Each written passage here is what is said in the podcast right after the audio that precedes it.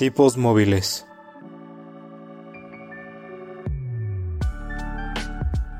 Un podcast que va más allá de los libros y de la realidad.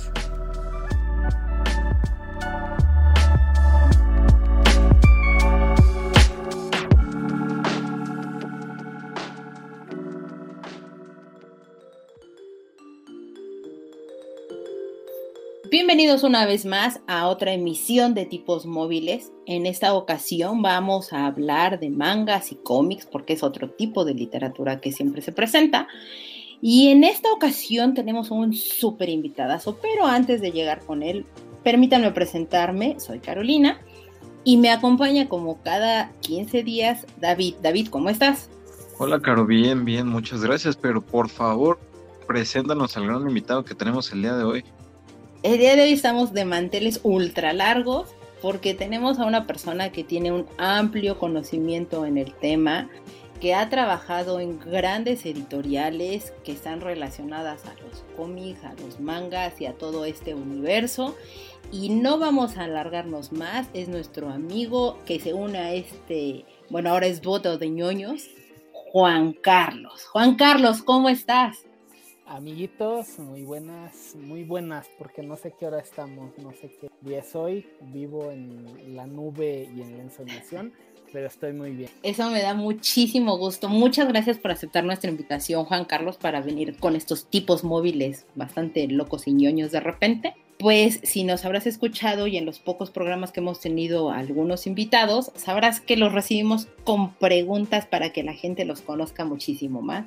Así que por favor platícanos muy brevemente quién eres, a qué te dedicas, qué es lo que te gusta, qué libro te gusta, quién es tu autor preferido, etcétera, etcétera, por favor. Ok, como lo saben, mi nombre es Juan Carlos Gutiérrez. Actualmente soy conocido en el bajo mundillo comiquero como el Capitán Planeta, gracias a Humberto Ramos y a Oscar Pinto que me pusieron ese, ese apodo. Humberto Ramos, dibujante de Marvel, Oscar Pinto, de los primeros escritores mexicanos en, trabajar con el personaje de, de, Superman para DC Comics y ellos son los culpables de que hoy me, me llame Capitán Planeta. ¿A qué me dedico? Pues mira, toda la vida he trabajado y he vivido y me he dedicado al libro.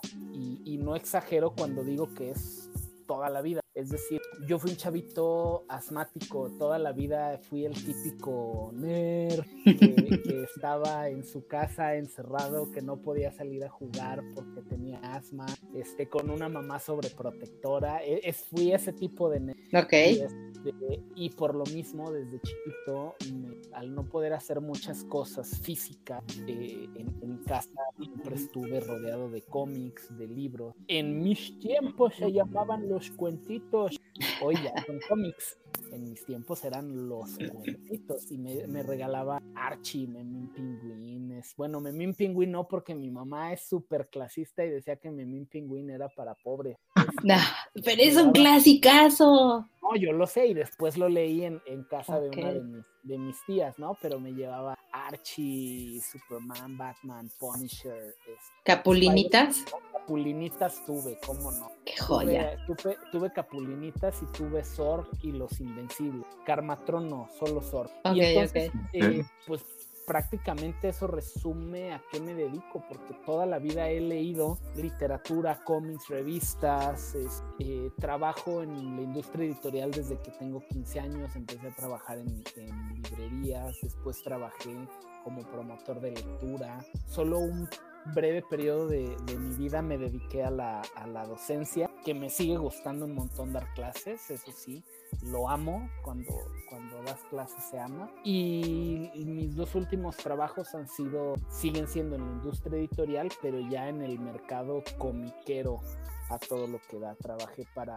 para Editorial Panini, este, hoy trabajo en, en, Grupo Planeta y llevo la venta eh, y la selección y la curaduría de, del sello Planeta Comic en México y, este, y eso hago. ¿Qué me gusta? Pues como se podrán imaginar, me gusta leer ficción en términos generales. Yo creo que, que la ficción es algo de lo que, de lo que me encanta mucho, aunque ahorita estoy clavado leyendo algunas cosas de no ficción okay. muy padres que me están volando la, la mente, ¿no? Mis libros y autores preferidos, tengo, tengo un top 5 de cosas que me quisiera llevar a una, a una isla en caso de que... De que sea necesario. Necesario, y entonces mi, mis libros de cabecera serían Pedro Páramo de Juan Rulfo, no es cliché, me cae. Ok, ok, ok.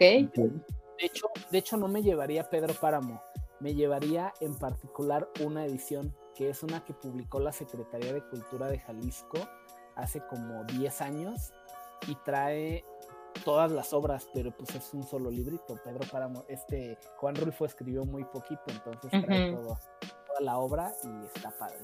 Mi segundo escritor así favorito of all life es este José Saramago, pero de él me llevaría el Evangelio según Jesucristo o Ujú. podría ser el ensayo sobre la ceguera. Aunque creo que me llevaría el Evangelio para leer un Evangelio una vez Ok. al año. Ok, Y además ok. lo tengo firmado por él, entonces este, ese, Nice. yo creo que ese podría ser. Y, está cachondón cuando conoce este, en el sentido bíblico Jesucristo a María Magdalena, entonces está padre pues. Ok, ok. bonita. Después me llevaría a Borges, a, a- a- Jorge Luis Borges, y estoy casi seguro que me llevaría el tomo 4 de sus obras completas, porque es cuando Borges estaba quedando ciego, y Ujú. es cuando creo, a mi gusto muy, muy particular, que escribe las cosas más maravillosas, ¿no? Porque ya empieza con este rollo de lo visible, de lo invisible, de la percepción, o las ficciones, o el Aleph en particular El libro de cuentos de la ley.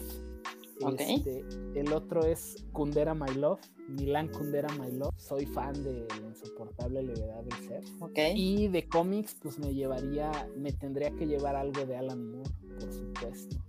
Y estoy 99.9% seguro que me llevaría From Hell o The League of Extraordinary Gentlemen. Uf. Está entre Mm. esos dos. Híjole. Esos- Está complicado escoger, ¿eh? Sí, esos son mis libros autores preferidos. Ya Bastante amplio y eh, una muy buena manera para que podamos conocerte, que la gente nos que nos escucha sepa a qué personalidad estamos trayendo en este momento, justo para platicar de mangas y cómics. Pero antes de entrar en, en, en materia y en el tema principal, como siempre, platiquemos qué hemos visto, leído, escuchado, etcétera, etcétera, etcétera, en estas semanas. Y pues platícame, David, ¿tú qué has estado haciendo? Pues mira, esta semana he estado viendo eh, la serie de Harley Quinn en HBO. Muy Ahí buena está. Está buenísima, totalmente se las recomiendo. Un humor muy, muy negro. Eh, son dos temporadas por lo que he visto apenas que subieron. Está muy cómica la serie, bastante. Se las recomiendo totalmente. Hacen chistes de todo, contra todos. Este, hay, haré un pequeño spoiler. Hasta hacen chiste de la, de la familia de Toreto. Pero no te voy a interrumpir poquito porque no hacen chistes de todo. Ok. ¿De qué no hacen ¿Supieron? chistes? ¿Vieron lo que pasó con la polémica que hubo respecto No. a la serie de Harley Quinn? Ok, En- ok. En, en- no, me- no recuerdo en qué revista entrevistaron a, a los productores o a los escritores del programa de Harley. Ellos decían que estaban trabajando súper bien Mm. con, con el proyecto de DC, de Warner, Ujú, bla, bla, bla. Ujú.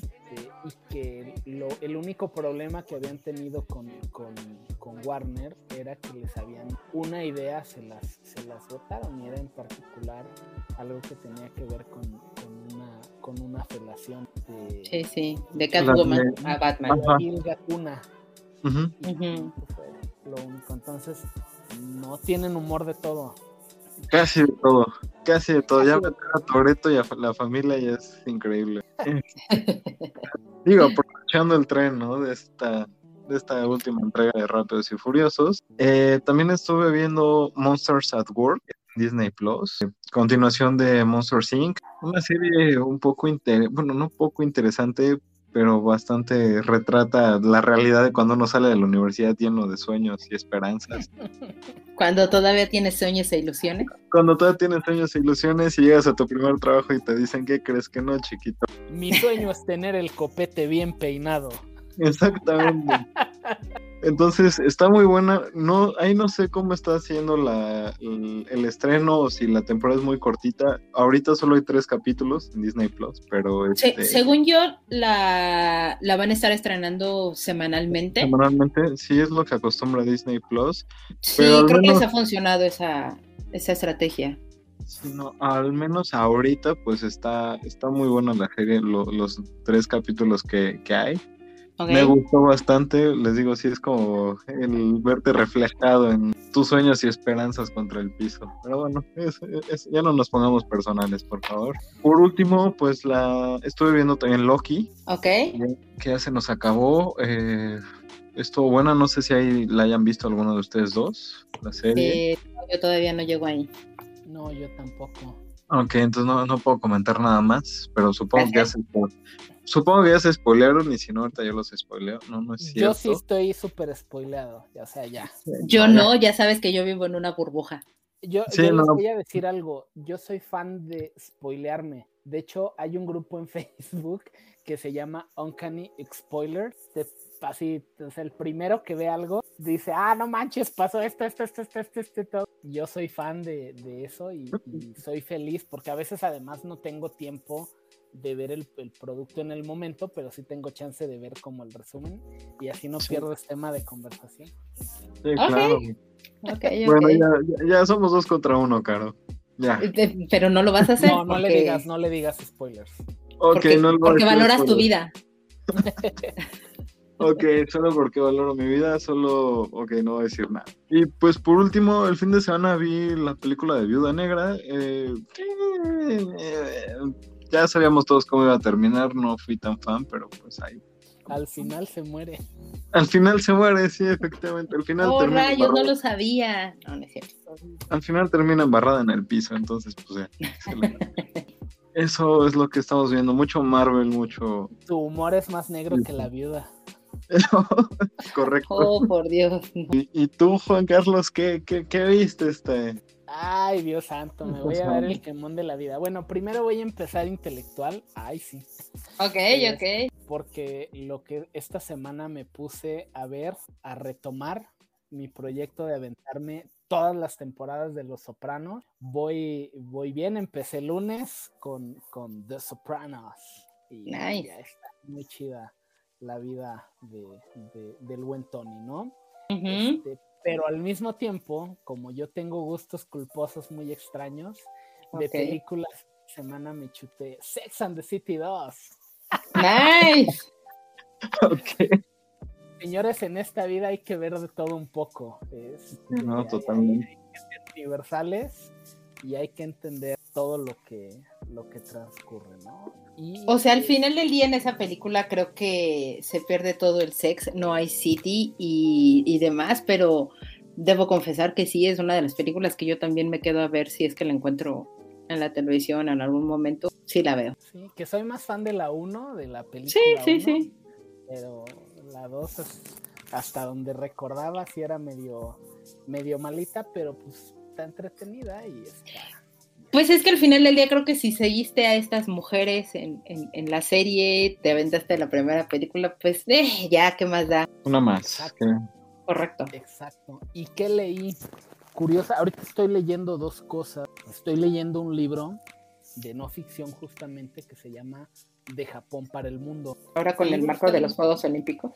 Sí, está, el libro está muy padre. Es de un autor que se llama Matt Alt. Ujú. Este, es justo una novedad de Planeta. De hecho, lo estoy leyendo porque alguien de ahí del editorial me lo, me lo pasó. Y está muy padre porque justamente habla de, de cómo toda la cultura geek ha Mm, permeado a, a- a las, la cultura geek japonesa, ha permeado en la civilización occidental. Entonces, y, y- y el momento que elige para iniciar su narración está bien chido porque dice, el momento donde Japón se reveló al mundo fue con el trailer de Final Fantasy VII. Correcto. Y entonces, a partir del, te narra todo el trailer de, de Final Fantasy VII y a partir de ahí empieza, ah, no manches, pues claro, están construyendo narrativas bien chidas los, los, los japoneses, ¿no? Yo lo único que tengo es una queja con el título, Porque el título original es Pure Invention. Ok. Y viene de una frase de Oscar Wilde, este, de, un, texto donde, donde Oscar Wilde hacía referencia a la cultura japonesa, shalala, shalala. Y pues acá lo decidieron traducir como de Japón para el mundo. Entonces, inmediatamente pensé en este meme de mono riel de, las traducciones de las películas, ¿no? en, Los Simpsons. Y, claro, esa era Pure de Japón, este, Invention para el mundo. Y eso en libro y en cómics, este, ahorita estoy, decidí emprender esta semana otro proyecto de, releerme. Desde la muerte de Superman hasta donde tope. Ok. Entonces ahorita estoy releyendo este, todo ese momento de, la vida de, Superman. Y pues obviamente con el paso de los años, pues también te das cuenta que, o sea, tiene muchas carencias narrativas y, de dibujo, pero pues está bien, sigue, sigue siendo entretenido a pesar de todo. La serie ha, envejecido relativamente bien y te sigue, y te sigue entreteniendo, eso es lo importante. Ah, antes de decir cualquier cosa, eh, nada más para recordar, es cuando lo mata Doomsday. Es correcto. Ok, ok, sí. Ya ves que últimamente han matado muchos superhéroes y los reviven como a los cinco capítulos. Bueno, Superman se ha muerto como siete veces. Sí, entonces. Pero fue la primerita, la de Doomsday. Pues no es la primera, se murió, lo mataron antes otras ocasiones, pero sí es la más. La, más, significativa. Y es cuando sale Superman negro, pero no de color, sino de traje. Porque de traje. Es que hay que aclarar, porque ves que van a sacar Superman negro, pero ahora sí de piel, no de color. sí, está el rumor de que, de que, de que pueden hacer una película de, de Superman de, de, raza negra, pues hay que ver si, si es cierto. Ok, ok. Pues veamos qué tal, ¿no? Y tú, Caro, cuéntanos, nosotros ya dijimos. Yo, yo he estado, continúo en mi maratón de las películas del MCU. Okay. Eh, evidentemente no llegué para ver Black Widow en el estreno, pero porque un poco la adultez se atravesó en mi vida y, la vacuna, entonces eh, fue un poco muy complicado. Pero ahí voy, sigo en ello. Eh, estoy siguiendo algunos animes de la, de la nueva temporada. entre ellos está Miss Kobayashi Dragon's Maid, muy divertido, muy, muy bueno, está en Crunchyroll. Y empecé a ver otro que se llama Koikimo, que es bastante, bastante cursi, porque es la chica que se enamora del chico, este, pero no le interesa, etcétera. Eh, cursi, ¿no? Bastante, bastante cursi. Pero me ha entretenido, son 12 capítulos, una sola temporada, también está en Crunchyroll. Y me atreví. Crunchyroll, patrocínalos. ¿Verdad? Debería. Debería. Y Davidcito, a raíz de nuestro programa anterior y que hablábamos de la adaptación de El médico a película, ¿qué crees? La viste. la vi. ¿No tiene nada que ver con magia? No tiene nada que ver con magia, no, no pero no la veas. Aléjate de ella. No es horrible, pero modificaron muchas cosas del libro, pero muchísimas cosas del libro, y, hicieron mucha injusticia en muchas, en, muchas otras cosas, en, ciertos personajes. La verdad es que si antes llegaron a ver la película y se les hizo buena, el libro lo van a amar. El libro es una gozada de verdad. Si no tienen intención de ver la película y les llama la atención del libro, quédense con el libro. La película no es una buena adaptación, sí, sí es bastante, bastante mala le quitan mucha esencia. Me, desilusionó. La verdad es que esperaba todavía muchísimo menos, pero no, no fue. es, que, es, que en el, es que en el espectacular, los anuncios y además le brillaban las manitas, por eso te dije, sí, yo creo que o sea, sí, no, no, no tiene nada que ver con magia. Sí, sí tiene la, la habilidad este Rob. Ok. Pero no, de verdad no. Está bien que te alejes de ella y, y si les interesa el libro, de verdad aléjense de, la película, no tiene nada que ver, nada, nada, nada que ver. O sea, no, no, no es, no es mala, pero no es buena, pero tampoco ha llegado al punto de pésima y todo, pero no tiene nada que ver con el libro. O sea, es otra cosa, es otra cosa, punto. perfecto. Entonces, eso vi y este, y he estado leyendo, retomé el manga de Fruit Basket, lo leí hace muchos años cuando lo, lo publicó Editorial V salió el anime, la primera temporada, la llegué a ver en Amazon Prime. Me dieron muchas ganas de, leer el manga, pero pues de nuevo la vida y etcétera. Y ahorita decidí retomarlo. De verdad es un, es un manga que me gusta mucho, que lo disfruto, que tiene grandes frases y que hacen reflexionar muchísimo sobre la vida. Entonces, si tienen la oportunidad de leerlo, adelante. Y sigo con mi libro de, de, de antología que armó Neil Gaiman, que es Natural Creatures bastante bueno. Eh, llevo tres criaturas más. La historia del hipógrafo la volví a leer porque se me hizo muy hermosa y el final que tiene me, encantó, pero vale la pena. Es un libro que recomiendo ir leyendo de poco en poco porque son historias que no son de repente tan profundas, pero que sí te ayudan a acompañar por lo menos antes de dormir una, una historia de estas acompaña bastante bien. Les voy a dar un consejo de un millón de dólares y pueden hacer un programa sobre bestiarios. Estaría muy padre. Me gustaría escucharlo con ustedes. Ok. Eh, anotado a la lista. De hecho, podrías participar también con nosotros. Entonces, es una invitación más.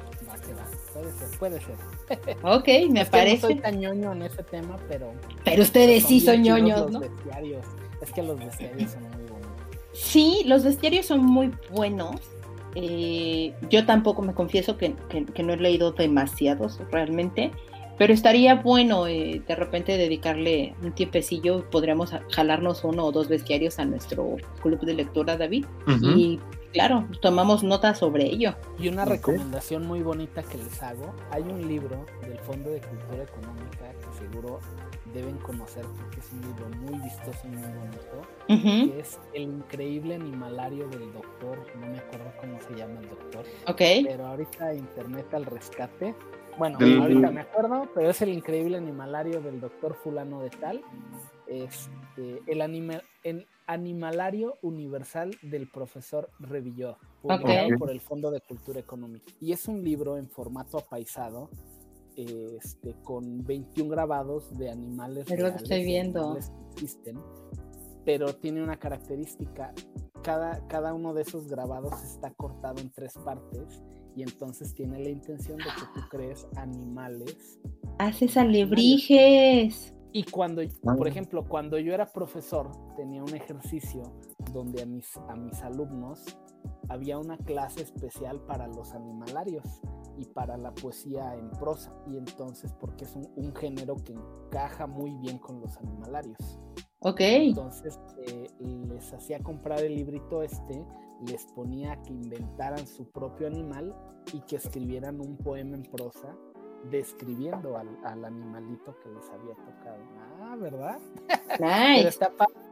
Sí, está, es, lo que estoy viendo. Está súper bonito está súper, súper bonito y, me parece bastante ingenioso la manera en cómo, cómo lo abordabas para, para tus clases y es, es un muy buen ejercicio, los invitamos a, a que lo apliquen a su vida y si pueden adquirir el libro, de verdad se ve súper, súper bonito. Entonces, muchas gracias por la recomendación, Juan Carlos. Sigamos porque pues le prometimos a la gente hablar sobre mangas y cómics. Y entonces, eh, David, ¿nos quieres platicar por qué surgió el tema y por qué quisimos invitar a Juan Carlos, por favor? Sí, bueno, este tema surge a raíz del programa anterior que tuvimos, que pues nos sentamos un muy buen rato hablando sobre mangas, sobre cómics, y pues este se nos ocurrió, el, tenemos un conocido que sabe mucho del tema, que es un entendido de esto, entonces, ¿por qué no invitarlo para discutir con él algunas cosas que también hablamos durante el programa? Entonces, pues si me lo permiten, empezaría con, con, esta pregunta destinada a ambos. ¿Por qué creen que se debe este auge de que ya han empezado muchas personas a aceptar los cómics y los mangas? Porque no me dejarán mentir, hasta hace unos años era un poquito mal visto como toda esta gente que leía cómic, las monas chinas, como lo mencionábamos en el capítulo anterior, o que veías Dragon Ball y ya te decían que era del diablo y que Pokémon era del diablo, etc. Pero de un tiempo a la fecha, diría Joan Sebastián, perdón por esa referencia, ha cambiado mucho el panorama. Como, ustedes, ¿a qué creen que se deba eso? A ver, evidentemente que los cómics siempre han sido, siempre han sido un producto de consumo masivo. Eso, eso va históricamente. De hecho, los cómics en muchos países fueron herramientas para la alfabetización. Lo que pasa es que también eh, ha habido campañas de desprestigio en, diversos países. Eh, por ejemplo, en, Estados Unidos, pues estamos, y además por la cercanía cultural que tenemos con ellos, ojo, este, en Estados Unidos eh, está el caso del, del Comics Code, Authority, donde Freddy Wertham, este, un psicólogo, decía que que los cómics eran la herramienta de, con la cual querían pervertir nuestras mentes y que Batman era, era una fantasía homosexual eh, adolescente donde, donde Batman seducía a chavitos y vivían con un anciano que les tendía la cama y bla, bla, bla. Y bueno, dibujan a Batman y evidentemente este muchos dibujos de, la época, pues evidentemente que tenían este, eh, interpretaciones en, más de un sentido. De hecho, hay, hay algo que les recomiendo mucho, métanse a Tumblr y en Tumblr hay un montón de páginas de viñetas fuera de contexto. Y bueno, ahí verán mil y un viñetas de, de Batman, ¿no? Además, para acabarla de amolar, Richard Grayson el nombre real de Robin, no este, no Ricardo Tapia, sino, sino Richard Grayson. Este, la forma apocopada para referirse a Richard en inglés es Dick. Y entonces, pues Dick, pues Dick. Entonces, eh, Freddy Wertham decía, ya ven, se llama Dick. Eso no es de gratis. Guiño, guiño. Guiño, guiño. En México pasaba lo mismo. En México también había Liga de la Decencia y la Liga de la Decencia este, también eh, censuraba el contenido de los cómics y decía qué poner y qué no poner. De hecho, dicen las malas lenguas que Freddy Wareham estaba, eh, pues no necesariamente inspiración directa, pero conocía el modelo de censura del cómic en México y lo quiso llevar para, para allá. Mito urbano o no, sí ha habido momentos donde, el poder se ha encargado de censurar al, medio y pues entonces esa misma censura al medio ha, ha, hecho que, que, en diversos momentos el cómic sea como, como algo mal visto, ¿no? Hoy hasta existe el Día del Orgullo Friki, ¿no? Y, hoy puedes salir a la calle libremente portando tu playera de linterna verde, como Sheldon Cooper, o puedes salir, este, puedes salir a la calle disfrazado y, lo que tú quieras y, nadie te dice absolutamente nada. Bueno, todavía sí hay gente que hace, que hace pero en términos generales ya es bien visto. En parte también tiene que ver con el traslado natural que han tenido los productos del, medio impreso a los medios audiovisuales y eso también ha ayudado a la, aceptación. A ver, los medios audiovisuales requieren contenido pero con una velocidad impresionante y entonces muchos medios audiovisuales han volteado a ver a los cómics para hacer adaptaciones.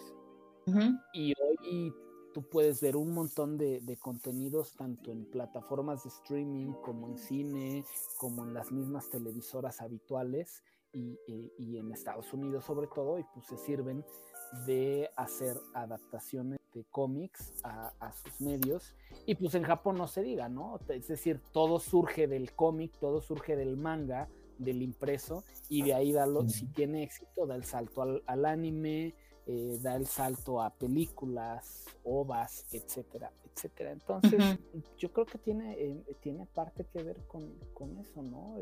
que ya no es tan mal visto y, su traslado natural hacia, hacia otros hacia otros medios de consumo más masivos. Sí, yo ahí coincido totalmente contigo. Eh, justo lo hablábamos un poco el programa anterior, ¿no? De el hecho de que empiecen esta, esta industria, ¿no? Tanto de las películas como de las series, los estudios, etcétera, empiezan a voltear a ver a ese tipo de contenido. Es lo que creo que ayuda totalmente a, el hecho de, empezar pues a hacer más masivo el, hecho, o mejor dicho, a que sea mucho más aceptable el hecho de decir que eres un geek o que eres un, un otaku en ese aspecto, pero también consideremos que, o sea, sí, en Japón, por ejemplo, están muy acostumbrados al consumo de mangas y que hay mangas de, de, verdad de, todo tipo de género que no precisamente están pensados para niños y no precisamente este, están pensados para adolescentes. O sea, hay literatura para adultos totalmente y que están tratando de hacerlo, eh, pues lo, digamos, no es mal visto, pero también una realidad es que no siempre aceptan que son fanáticos de, ese tipo de consumo de, literatura o de entretenimiento. O sea, de repente también hasta entre los propios japoneses está como la represión de, decir y reconocerse como ¿no? Así es.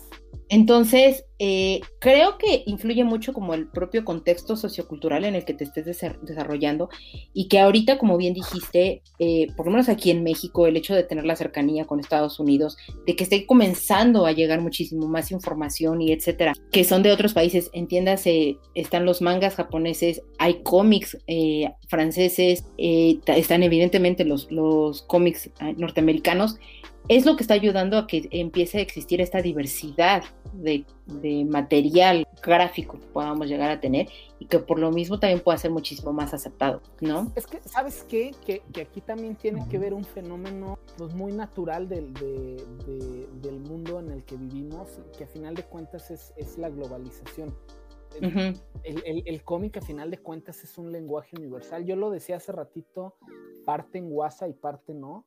La verdad es que tenemos que ser universales. Este, hay que leer poesía, hay que ver telenovelas, hay que leer un ensayo, hay que leer un libro de divulgación científica, es decir, hay mil y un lenguajes que, nos rodean, hay que ver una comedia romántica, pero también hay que ver una película de samuráis o una de vaqueros, porque son, son lenguajes y son, y son lenguajes universales. El cómic hoy se hace en, cualquier parte del mundo. Claro, hay, hay unos géneros que pues, son más géneros o estilos, llamémosle como le, lo que le queramos decir, que son más reconocidos que otro. Hoy, por ejemplo, lo, bien lo decías hace rato, hay tres industrias comiqueras que son reconocidas a nivel mundial, que es la estadounidense y que prácticamente la relacionamos con superhéroes. Pero no es lo único que se está produciendo. Este, a ver, voy a meter aquí un, poquito el gol. Yo colaboro en, un canal de YouTube, se llama Atomics Comics, el canal, así nos pueden, nos pueden buscar. Y cada semana hacemos una reseña de un, de un cómic. Tenemos más segmentos, hacemos unboxings y luego mostramos cómics autografiados. Pero la, la joya del programa es el miércoles de full review o el miércoles de reseña, donde justamente agarramos un cómic, lo leemos y cada semana vemos que hay un montón de cómics gringos que no tienen que ver con superhéroes y que hoy en día son los mejores en la industria, que son los que más venden. Pero claro, la gente le dice cómic, ah, Spider-Man, Batman y Superman, cuando no es la, no es la realidad. La, segunda, la, la, segunda industria en reconocimiento, pero la primera en ventas es la japonesa. Eh, es decir, hoy Japón vende millones de ejemplares de manga, pero a la semana. A la semana venden millones de ejemplares. Pero claro, nuevamente se reduce la percepción porque decimos manga y, pensamos en dos cosas, en Gokus o en monas chinas. Correcto. Y el, y el manga tiene un abanico que puede ir desde la demografía para chavitos, que ahorita no me acuerdo cómo, cuál es, hasta el hentai. Y en ese camino tienes un espectro que va desde el shonen, el, el, yuri, este, el seinen, tienes todo un universo. Y el tercer mercado de cómic, ese sí, tanto en ventas como en tradición, es el mercado franco-belga, con los bandes con, con sus álbumes, etc. Y bajo ese gran abanico de industrias y de producciones, pues está el resto de producciones en el universo. En España hoy se hace muchísimo manga, en México se hace muchísimo, muchísimo manga, en, bueno, hasta en Corea existen los, los manguas, ¿no? que son igual mangas, pero... Son muy similares al son muy similares al manga japonés, incluso los manguas, pero la temática de repente sí está un poco más inclinada hacia, hacia los niños, ¿no? A los, a, los infantes. Ahí es donde empieza un poco como esta pequeña línea delgada de ello. Y perdón que te interrumpí, pero justo me, me gustaría ligarlo esto para preguntarles, ¿ustedes creen realmente que sí exista entonces público diferente? O sea, es, es muy distinto el público del cómic al público del manga, al público de, los, de las personas que consumen novela gráfica, o sea, sí dirían que, que no les podrían hablar exactamente iguales o que puedan migrar entre un, un tipo de mercado y otro. Mira, todas esas divisiones, a mi muy peculiar modo de ver el fenómeno desde la industria y como lector, tienen más que ver con etiquetas de marketing. Porque a final de cuentas todo es narrativa gráfica. O sea, el, el, manga, la principal característica que tiene para nosotros occidentales es que se lee al revés y que los personajes tienen los ojos grandotes. Así. Alguien que no sabe de cómic, así distingue un manga. Ah, es que se lee al revés y las monas tienen los ojos grandotes. Pero es una estrategia, es, un, es una etiqueta de marketing, porque al final de cuentas es una narrativa gráfica. Bueno, el nombre novela gráfica, graphic novel, tiene más que ver con una necesidad de Will Eisner de colocar su producto en las librerías. De ahí surge el término de, de graphic novel y entonces como se vendían las se vendían los productos de Will Eisner, entonces Marvel dijo, ah, hay que hacer una línea de graphic novels. Y entonces ya sacaron estos tomos que no eran comic book magazine encuadernadas a caballete, sino que ya eran este, cosidas o pegadas, este, etcétera. Pero es más una estrategia de, marketing, el llamarle cómic, el llamarle, el llamarle novela, novela gráfica. Es, para, para mí prácticamente es como la división de las, de las demografías. Ahora, aquí sí tendría que ver más con la profundidad que tuvieran los, los discursos.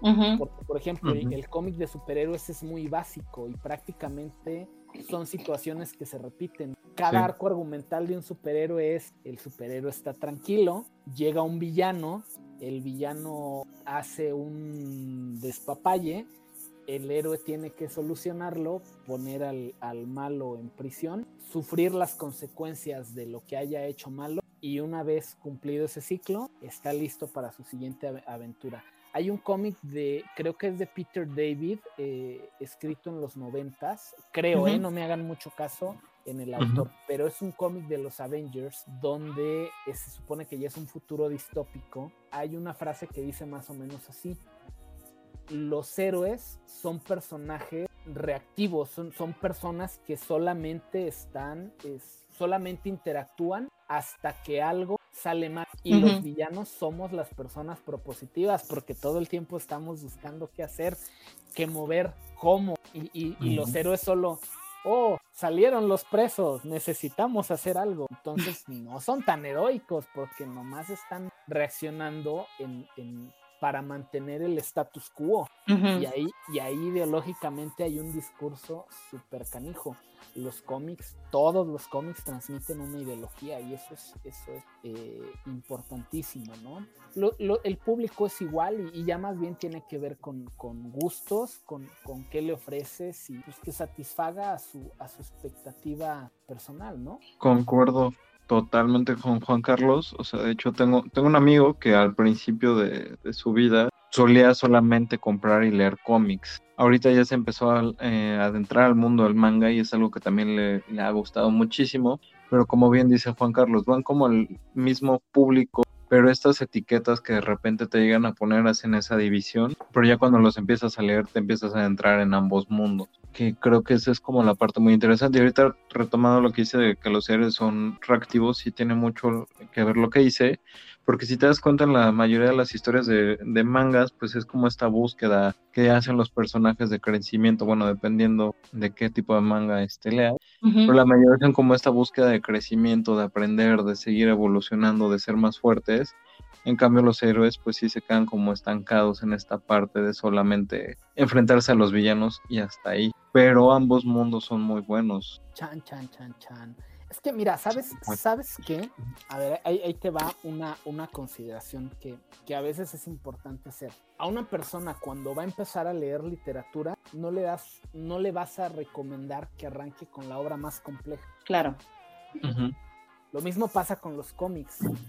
Alguien que nunca ha leído un cómic, yo jamás le recomendaría que empezara con From Hell o con Watchmen. Porque, no, totalmente tienen una complejidad impresionante. Y estoy hablando de dos cómics del mismo autor, que es Alan Moore.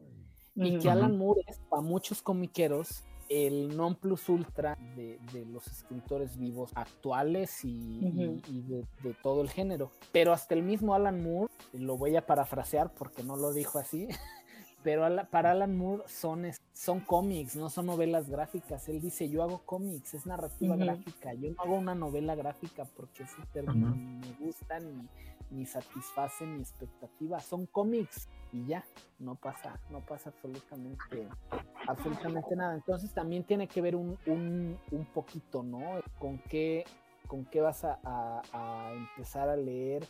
Y aquí hay otra cosa que esto es muy puntual. El manga creo en mi, en mi muy particular punto de vista que el manga tiene muchísimo más adeptos el día de hoy porque el manga no es tan complicado de seguir. ¿A qué me refiero con esto? El manga no está atado a un canon tan extenso como el que sí tienen los superhéroes. Si tú quieres empezar a leer Dragon Ball, Dragon Ball es una serie que la lees en 36 volúmenes y arranca en el volumen 1 y termina en el volumen número 36. Pero si tú quieres empezar a leer a Superman el día de hoy, debes de definir, no manches, es que Superman tiene las aventuras de 1938 pero luego en 1955 rebotearon al personaje y entonces tenía otros orígenes. Pero en 1986 John Byrne volvió a reescribir a Superman y es otro origen. Pero después en el 2011 fueron los nuevos 52 y hubo un nuevo Superman, pero en el 2017 o en el 2015 este fue DC Heroes Reborn y entonces hay otro nuevo Superman y cada uno tiene su origen. ¿Por perdón, ¿por dónde empiezas? Entonces, claro, porque cuál es el, el, origen primigenio de, de esto, ¿no? Y que hay, o sea, creo que acabas de dar justo en el clavo, Juan Carlos, porque precisamente, o sea, yo he consumido las tres cosas, ¿no? De lo que estamos hablando ahorita, que son los mangas, los cómics y las novelas gráficas. Yo sí hago esta distinción entre novela gráfica y no, porque lo dijiste perfectamente, Watchmen, sí, Alan Moore lo clasifica como un cómic, pero la forma narrativa en lenguaje escrito, entiéndase letras, y la parte visual, que son los dibujos, cómo está hecho, sí es muy distinto y es mucho más complejo y tiene de repente un poco más de profundidad que lo que puede llegar a tener un cómic. Un cómic que ah, entendamos los issues y, lo que estamos hablando de, de, los cómics que la mayoría de la gente como conoce de Spider-Man, eh, Iron Man, Aquaman, etc., etc., ¿no?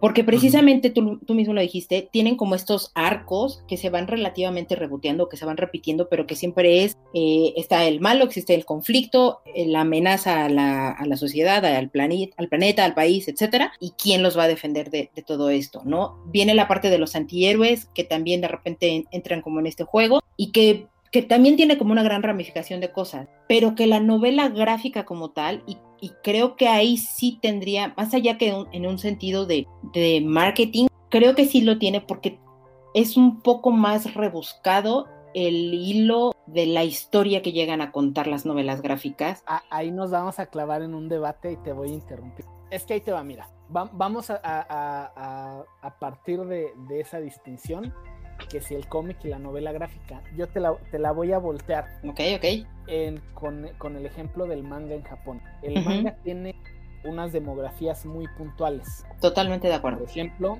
el shonen.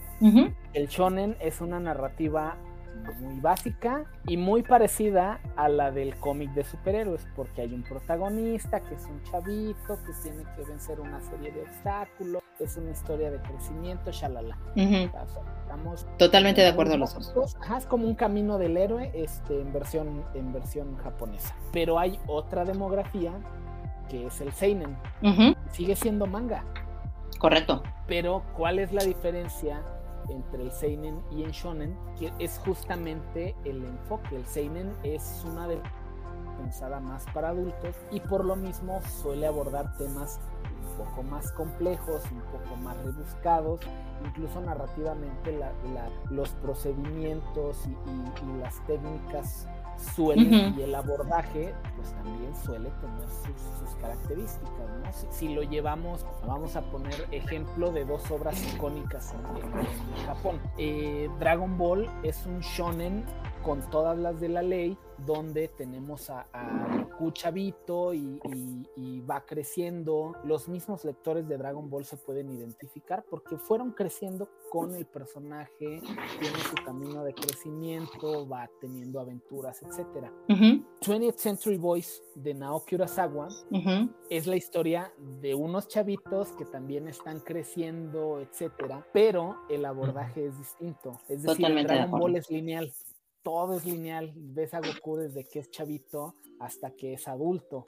En 20th Century Boys, la narrativa es una narrativa de línea temporal, perdón, discontinua. Es decir, primero ves a, Kenji cuando es adulto y luego viajan al pasado cuando Kenji era niño y de repente van al 2000, al, arranque en 1997, después van al 2000, después van al 2015 y luego vuelves a ver en 1969 y entonces cambian los, los abordajes, sigue siendo muy similar. Pasa lo mismo con, con, con, Watchmen, ¿no? Watchmen a final de cuentas sigue siendo una historia de superhéroes, pero claro que el abordaje es completamente distinto, porque aquí son superhéroes rotos, son, son superhéroes este, más oscuros. ¿Ustedes saben cuál fue el éxito del hombre araña? Mm, no. Por favor. El hombre araña siempre estuvo contado como si fuera una, una soap opera, una telenovela. Ok. Peter Parker era el chavito rechazado que estaba enamorado de las más bonitas. O sea, la primera fue Betty Brant, después se enamoró de Gwen Stacy, luego de Mary Jane, y tenía este conflicto de, ay, quiero salir con, se me hace guapa la Mary Jane, pero pues Gwen Stacy es Gwen Stacy.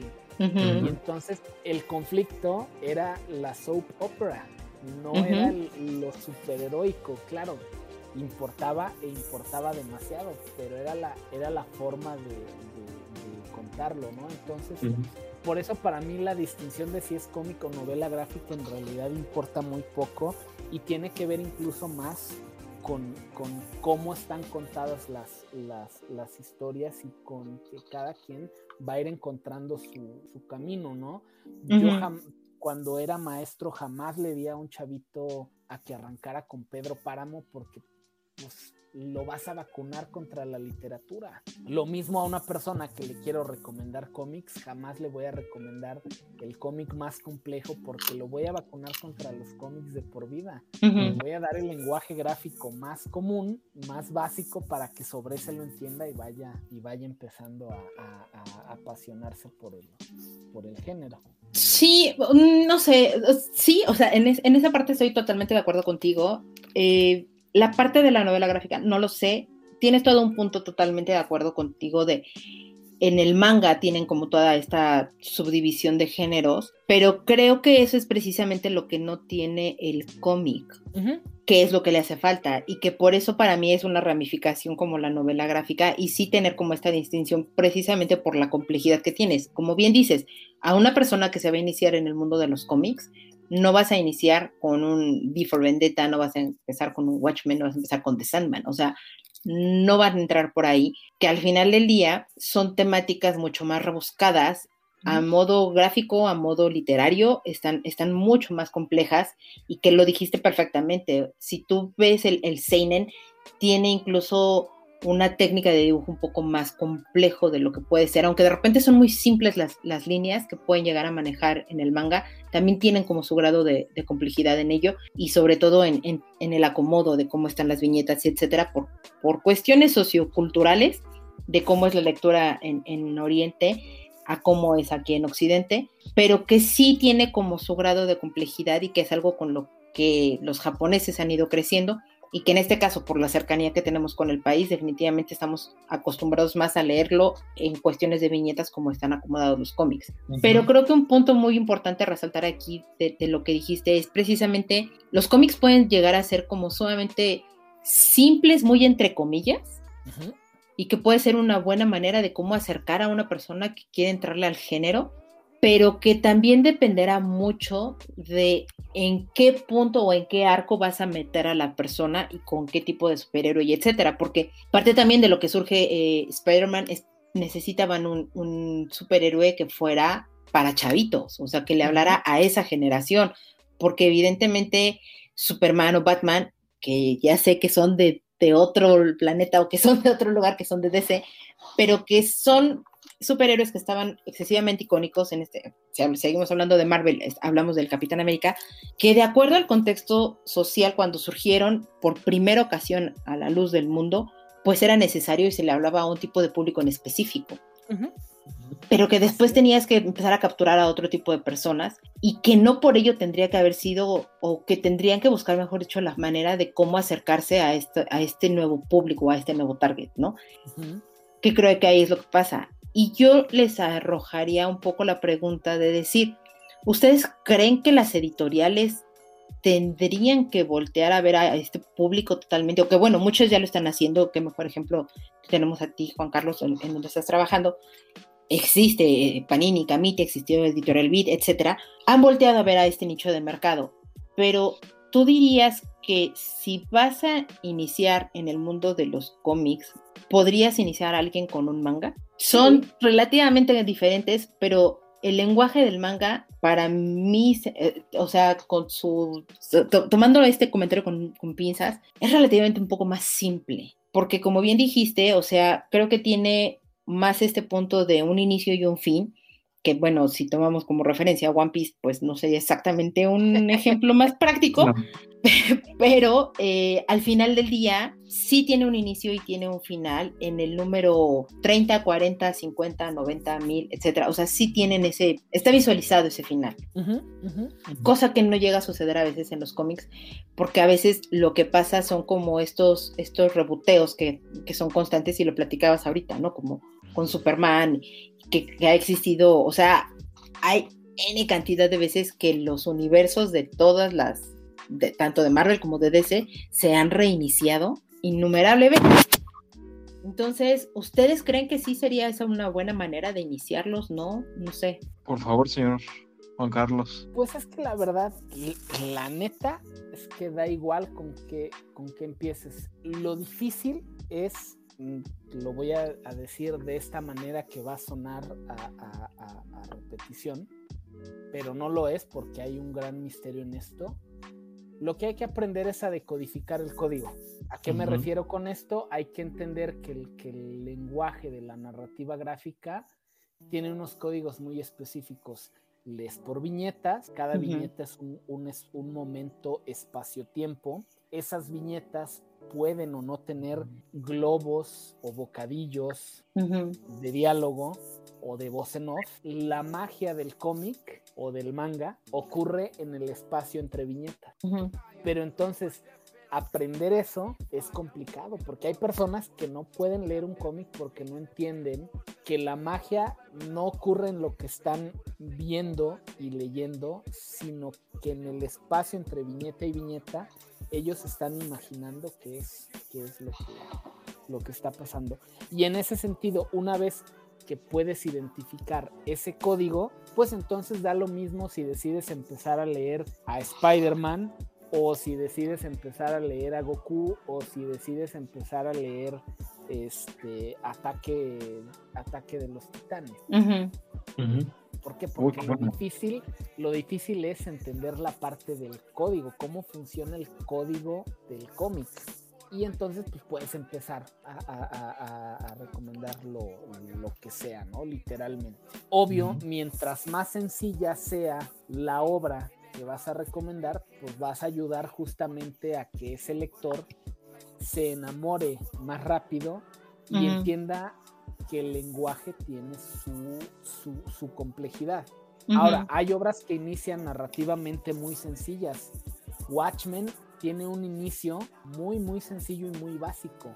La complejidad viene en la temática y entonces si le añades la complejidad de que es la primera vez que una persona va a leer un cómic con la complejidad temática, pues entonces ahí es cuando vacunas a la gente. Lo mismo Pedro Páramo. Pedro Páramo es, perdónenme que, ya salió como por tercera o cuarta ocasión el ejemplo de, Pedro Páramo, eh. pero Pedro Páramo es una, es una narración tan sencilla en, en su historia, porque es un chavito, Juan Preciado, que va caminando en la carretera para llegar a Comala llega Comala, se muere y lo entierran. Esa es, la, esa es la anécdota de, Pedro Páramo. Claro, en el Inter te cuentan mil y un cosas, el pasado, quién era Pedro Páramo, cómo conoce a Doloritas, la, la composición en la que está hecha. Entonces, claro, si le vas a decir a alguien, esto es una novela y ve Pedro Páramo y dice, así son todas las novelas, pues no quiero leer nunca más una novela en la vida. Mejor puedes iniciar con El Principito, que es lineal, que es súper sencillo, y que sigue siendo un clásico. Claro. Totalmente. Ahora, ¿cómo, cómo, respondiendo tu otra pregunta, cómo es que las editoriales han volteado a ver este mercado? Pues te voy a decir la neta, por dinero o sea, no hay de otra. Un, un, cualquier empresa que se dedique a los contenidos va a voltear a donde hay lana. Correcto. O a donde pueda hacer un, un mercado. ¿Por qué antes no se hacían películas de superhéroes? ¿O no se hacían tantas películas de superhéroes? Pues porque no dejaban lana. Hoy se hacen mil y un películas de superhéroes, algunas muy buenas, algunas muy malas, algunas de medio pelo, pero se hacen porque producen dinero hoy muchas editoriales están volteando a ver este mercado, pues porque hay dinero. Y entonces ahí Random House está sacando novelas, cómics, Planeta está sacando cómics, Panini está sacando cómics, este Camite está sacando sacando cómics. A ver, Panini históricamente en México Panini siempre fue una empresa de estampitas. ¿Por, qué voltearon, al, manga? Pues porque vieron que había una oportunidad, un nicho de negocio que nadie estaba aprovechando en, México. Camite, ¿por qué lo hizo? Porque ya venían de otra empresa. La mayor parte de sus colaboradores ya venían de otra empresa que se dedicaba a eso. Quiebra la empresa matriz, que era Grupo Editorial B, y pues los cuates dicen, tenemos los recursos, tenemos los contactos, pues retomemos. Televisa lo mismo. A ver, Televisa, la líder de contenidos en, América Latina, porque lo es, le pese a quien le pese, es una empresa líder en contenidos en América Latina, porque en su momento volteó a ver a los cómics, porque dijeron, pues aquí puede haber lana. Entonces, lo que ha pasado, y esto sí es muy importante, es que a las editoriales en México les hace falta voltear a ver al talento local. Uno, y dos, al talento local le hace falta profesionalizarse, porque no todos tienen esa constancia y no todos tienen el talento. Y, yo siempre he criticado que hay muchos monos que quieren hacer tlalocmanes. El, el, el, un cuate que se encuentra una, una piedra de jade en la calle de la Ciudad de México y al flotarla se transporta en Tlaloc, man. Correcto. el, superhéroe de Tlaloc no funciona en México, es una narrativa gringa. No va a funcionar nunca. Pero bueno, creo que me desvié un muchito del, del tema. De hecho, siempre nos, nos terminamos desviando de, los temas. Tú no te preocupes, esto es normal en el sí, no, totalmente. Y este, pues sí, o sea, concuerdo con Juan Carlos como toda esta parte de, que el chiste es que empiecen con algo, ¿no? O sea, sea manga, sea cómic, sea cualquiera de las opciones. Pues sí, si le das un One Piece se, se va a aburrir en algún momento ya tiene fecha confirmada por el mangaka que termina en el 2030, si no nos acaba el COVID antes, pero sí dependiendo, o sea, todos, bueno, la mayoría de mi generación, por ejemplo, empezó con, con anime, pero ya con manga empezaron, pues sí, justamente con Dragon Ball o este tipo de cosas shonen, como Naruto también, que pues sí ayudaron un poquito a como toda esta parte. Entonces, este, pues aquí tengo entendido, y corríjanme si estoy en lo incorrecto, que durante la etapa de Editorial Beat tenían que escanear los mangas japoneses, retocarlos y posteriormente trabajar sobre esos documentos para su ajuste y la colocación del texto. ¿Tienen idea si esto ocurrió en algún momento? Si, si es verdad o solo fue una leyenda urbana. Yo no sé, no tengo idea, este, porque, a ver, sobre Beat se han platicado mil y un historias. y además se van a seguir contando porque la editorial ya desapareció. Entonces eso también va, va a ayudar a incrementar el, el, mito urbano. Por ejemplo, quien sí lo hizo en México y está más que probado porque el mismo editor lo ha contado, que es Luis Gantuz, fue cuando él trabajaba para Editorial Tucán, agarró, recibió los originales, bueno, no los, los originales, sino recibió los scans, creo que eran las guerreras mágicas o no sé qué cosa. Sí, Tucán publicó primero las guerreras mágicas. Exacto, y entonces lo que hizo fue flipearlas, es decir, el, en, Oriente se lee de, de, derecha, no, de, sí, de derecha a izquierda. izquierda y aquí es de izquierda a derecha. Vemos de izquierda a derecha, entonces él lo que hizo fue flipear las páginas para que se le viera en formato cómic y además les puso color. eso, eso está comprobado porque además él lo dice con todo el cinismo del mundo pues yo lo hice, a mí me pusieron como editor y así decidí que se hiciera por mis calzones y ya, tan sencillo como eso. Y lo hizo Tucán, no lo hizo no lo hizo, no lo hizo Vid. Ahora, esto pasa no nomás en México. Dark Horse en su momento, eh, Dark Horse es una editorial estadounidense de pues no, yo no podría decir que independiente, porque a final de cuentas es una, es una empresa grande, es una empresa transnacional. Solo ha crecido muchísimo. No tiene, el tamaño que tiene DC o Marvel, pero Dark Horse en, en, los años 90 se aventó a publicar manga en Japón y uno de los mangas que publicaron fue eh, Blade of the Immortal. Blade of the Immortal es un, es un manga pues de samuráis, este, donde está este discurso del honor y shalala, pero uno de los personajes usa en su, en su vestimenta eh, un el, símbolo en el cual se inspiró el símbolo nazi. Entonces ellos al flipear las hojas, pues la, la, la suástica ya quedaba como si fuera de, en, en, el corte nazi, entonces lo que tenían que hacer era redibujar para que quedara en el sentido del símbolo, del símbolo japonés y no en el sentido de, del nazismo del nazismo, ¿no? Hoy en día pasa lo mismo con un manga que se llama Tokyo Revengers, donde los mm. personajes pues, igual usan este, este signo, este icono, y pues obviamente la gente que no sabe lo confunde, ay, son nazis. No, güey, no son nazis. son unos chavitos que adoptaron este símbolo y que tiene un significado religioso muy, muy particular. Este, y, y, que en sus tiempos pues, fue mal interpretado por el nazismo y fue flipeado literalmente para, para ponerlo como, como logotipo e insignia en sus, en sus banderas y en sus distintivos, ¿no? Entonces, este, pasa aquí y pasa en todos lados. También México, por ejemplo, en, su momento, México fue una de las industrias que más vendían eh, cómic a nivel mundial. En los años, entre los años 50 y los años 80, México era un monstruo.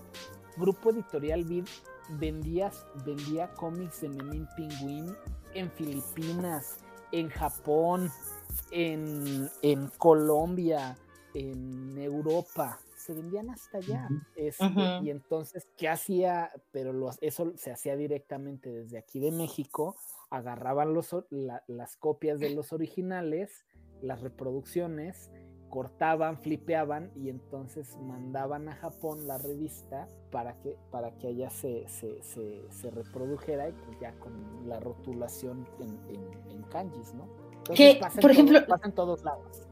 Sí, y ahorita que estás diciendo eso, o sea, las veces que he ido a Japón a mí no me ha tocado ver precisamente eh, cómics mexicanos. O sea, esto que dices es totalmente cierto, pero no recuerdo haber visto en algún momento e, este tipo de ediciones de allá y que, se me hubiera hecho una cosa estúpidamente increíble e interesante. Pero lo que sí me llegó a tocar ver, las ediciones que sacaba el grupo editorial Beat precisamente de, de los mangas y de las grandes historias que, que son como el, el, hit de aquel lugar, ¿no? Y me tocó ver una publicación, si no mal recuerdo, era de, Dragon Ball precisamente, y por ahí había otra y, estaba, o sea, pues era un manga de los que yo llegaba a comprar en, este en el puestito de, periódicos y que ahí estaba totalmente el, manga y, era igualito, o sea, no estaba traducido, no estaba hecho nada y, se me hace muy interesante. Y en algún momento, hace muchos, muchos, muchos años en una convención, me tocó encontrarme con este, el que era el editor de, Mundo Editorial Beat en el apartado de, manga. Y él nos decía que era bastante, eh, o sea, que las negociaciones de repente que se llegaban a hacer para adquirir algunos títulos y etcétera, de repente eran como muy complejas porque a veces era más como les paqueteaban un poco el asunto de, los títulos que les podían brindar, porque los japoneses sí son muy celosos con su trabajo. ¿No? Y, precisamente, o sea, quieren que se respeten muchas cosas porque, de nuevo, es, un respeto excesivo el que le tienen al trabajo del, mangaka como tal, ¿no? Y de repente grandes obras que, que la gente decía, por ejemplo, me acuerdo que, que en algún momento pues se decía que trajera Naruto y que trajera no me acuerdo cuáles otros eh, mangas que eran los superhitazos que estaban allá y que de repente en España ya se estaban publicando, pero aquí no. Y él decía, es que de verdad lo tenemos como muy en la mira escuchamos lo que la gente quiere, o sea, los chavos que se acercan conmigo y platican y me dicen y etcétera, bla, bla, bla. Pero de verdad es bastante complejo como esto de, hacer las negociaciones porque pues yo puedo pedir este título en particular y me dicen, bueno, sí, pero entonces también te tengo que agregar este y este y este, que son títulos bastante desconocidos, pero que necesitamos que los conozcan en el otro lado, ¿no? Así es. Sí, sí, sí existen esas, esas leyendas. Este, y, que y que esas sí tienen una gran carga de, verdad. Es decir, no pasa para todos los títulos, pero eh, muchas veces los, los, licenciatarios originales sí aprovechan. Ah, tienes interés, voy a inventarme. Tienes interés en publicar Akira, pues entonces publica este otro y va. Oye, pero aquí ni, lo conocen ni nada. Take it or leave it. Tómalo, tómalo o, déjalo, ¿no? Entonces, este, ahora, e, ese celosismo de, de, los japoneses hacia su producto, sí es real. A mí me ha tocado, a mí me tocó en, Panini cuando estuve ahí escuchar una de las historias con Akira, ¿no? Y, por ejemplo, eh, han visto las ediciones de, Akira de Panini que cada una tiene eh, un color en particular en, en las hojas. Correcto, sí, el canto es de un tono. Eh, entonces, el número uno, y además era el primero, no les daba el color amarillo al que tenía la edición japonesa. Mandaron como siete pruebas a Japón hasta que les dijeron, ah, Pantone correcto, viento. Entonces, pero imagínate mandar siete pruebas a Japón. Qué carísimo. Y, además, pues con el, con un, con un domi, con el producto terminado para que diera, hasta que Japón les dijo, es ese, así me lo publican y cuenten con, la, bendición. Así es. A mí se me ha tocado, ya nada más para, para cerrar esto de, de, las ediciones de Vid, a mí sí me tocó ver, aunque sea en fotos, una prueba de imprenta de una revista de Grupo Editorial Vid enviada a Japón. Y si tiene, hasta las páginas están por, por colores. Traía una historia del Pantera, una historia de Samurai de John Barry y otra historia de no me acuerdo quién. Traía como cinco historias y, están en japonés y se ve flipeado y todo. Este, pero era una prueba de imprenta, la vi en, Facebook, justo la vi esta semana en Facebook, en fotografías, al menos sí sabemos que, que existen, ¿no? Y vamos a dejar por ahorita hasta aquí esta charla tan amena que hemos estado teniendo con Juan Carlos para que puedan ustedes escuchar la siguiente semana la segunda parte de este programa. Digamos que es un especial que estamos teniendo debido al tema que, que fue bastante vasto y amplio.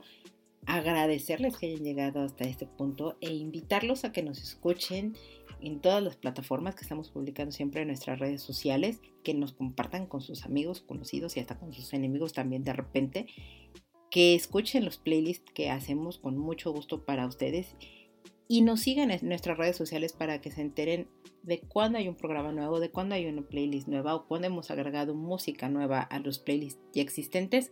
Síganos por favor en nuestro Twitter, móviles tipos, o en Instagram, que estamos como tipos móviles podcast para que puedan estar al tanto de toda la información adicional que estamos publicando y compartiendo para ustedes. Gracias por llegar hasta acá. Nos escuchamos hasta la próxima. Nos vemos. Adiós y gracias.